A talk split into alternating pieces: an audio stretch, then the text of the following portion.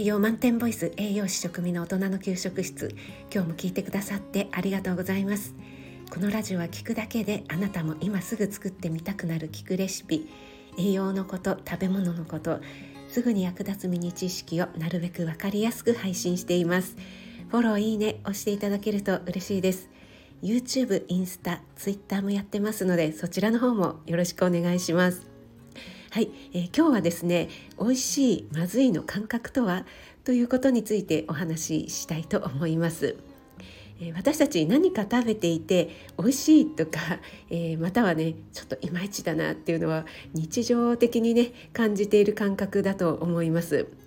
えその感覚をねちょっと深掘っていきたいと思うんですが、えー、まずですね甘いという感覚と美味しいという感覚っていうのは違ってくるんですね。甘いっていう感覚は、えー、甘いものというのはですね誰がどのような状態で食べてもほぼ、えー、同じように甘いと感じられますなんですが美味しいかどうかっていうのはですねそこには個人差だったりえ体調の良し悪しだったり環境とかねそういったものも大きく作用してきます。また同じものを食べてもですね今日は美味しいって感じたのにまた違う時に食べたらねあれそうでもないなっていうこともよくありますよね。はい、この甘いって感じるっていうのはやっぱり甘いものっていうのは生命維持のですねこのカロリーの源元になるものなのでえー、赤ちゃんがね一番最初に口にする母乳もやっぱり甘みがあるものなのでその生命維持と直結しているということでやっぱり誰がどのような状態で食べても同じように甘いと感じられるということだと思います。はい、えー、以前の私の放送でもお話ししたことがあるんですが美味しいというね要素の中にはあの味だけではなくていい匂いと感じる嗅覚だったりえ例えば炊きたてのご飯の温かさっていうね、えー、温度だったりあとは野菜のシャキシャキ感とかこうそばをねつるつるっと食べる時のその喉越しとかっていうねえ口腔内粘膜を通して伝わってくるさまざまな感覚食感ですねそれら全てがこう相まって美味しいという言葉だったり感情になったりしますよね。この美味しいって感じるのは、えー、快快楽の快か不快でいうと、えー、当然ね快の感情になると思いますがここでね少し脳の話になるんですけども美味しいって判断する時に重要な役割を果たすのが、えー、脳の中の扁桃体と視床下部だというふうに言われています。で扁桃体と視床下部はどちらも脳の古い部分に属していて快不快といった、えこの情動ですね本能に深く関わっている部分になります。猿の扁桃体には食べ慣れた食べ物を選んで反応するニューロンが存在するという研究報告もあるそうなのでこうしたことから扁桃体では入ってきた食べ物の情報と過去の食体験の記憶とをこう照合してねこう照らし合わせて確認作業が行われているというふうに考えられているんですね。でこれは食べ物というねいわばあの異物を体内に取り込むということは生命維持に関わる重要な行為になりますよね。もし食べたことないもので危険なものを食べてしまえば例えば毒キノコとかねそうするともう即死にね、えー、直結するという死んでしまうという可能性もあるからなんですね。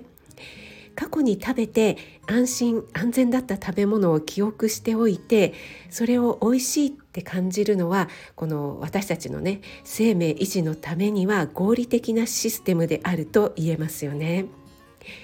はい、ここでね子どもの好き嫌いをちょっとね思い浮かべていただければと思うんですが食体験とか経験の少ない子どもにとって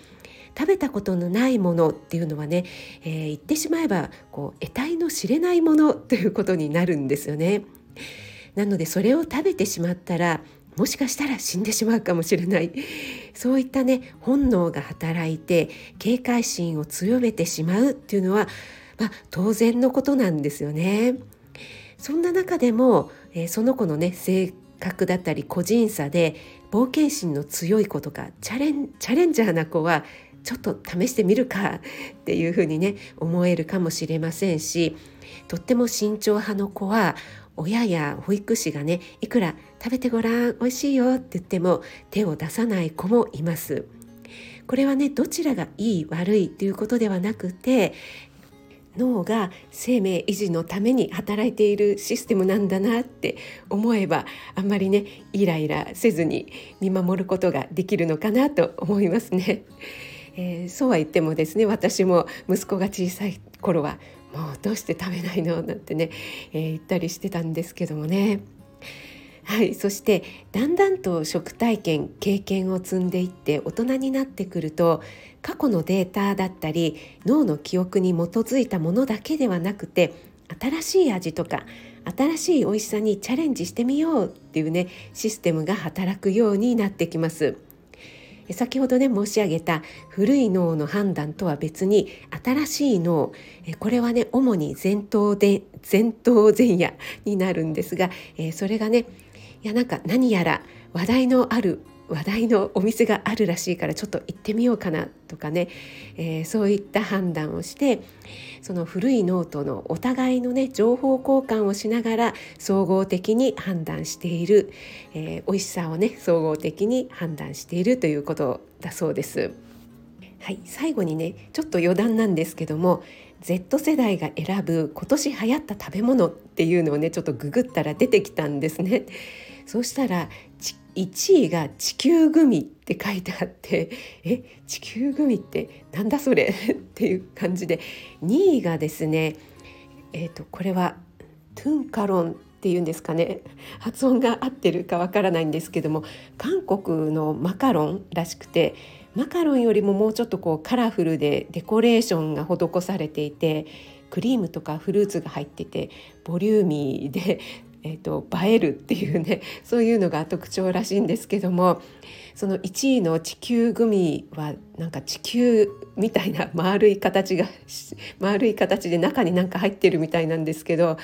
すいません私2つとも全然知りませんでした。息子がね Z 世代なんですけども